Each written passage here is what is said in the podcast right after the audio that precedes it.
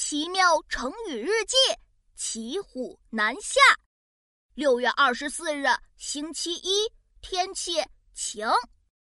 今天一放学，我就看见妙妙在鼓捣着什么。我走近一看，哦，原来是在做手工作业呀。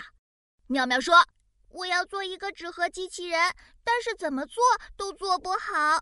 琪琪，你这么聪明，好像一个天才一样，能不能帮帮我呢？”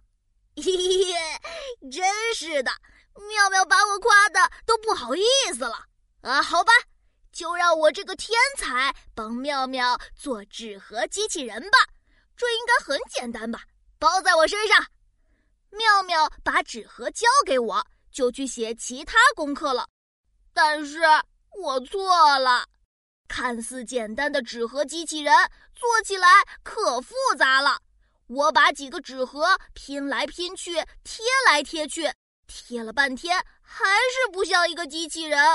我鼓捣了半天，累得满头大汗，还是没做好。我答应了妙妙帮他做手工，但是这个又很难做。我不知道该怎么办，只好瘫在床上发呆。这个时候，爸爸走了过来：“琪琪，你在干嘛呢？”我告诉爸爸：“我答应了妙妙帮他做纸盒机器人，但是好难做呀，感觉做不下去了，怎么办呢？”爸爸哈哈大笑：“ 琪琪，你这是骑虎难下啊！”答应了别人一件事却做不下去，现在也不能停止，进退两难。不过没关系，让爸爸我帮你一起做吧。太好了！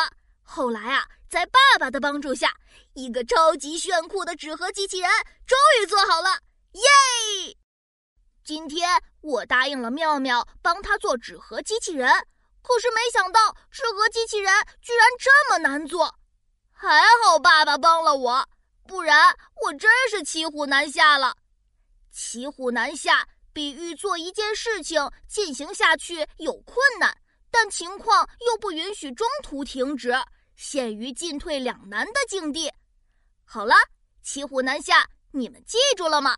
下一次的故事更好玩哦。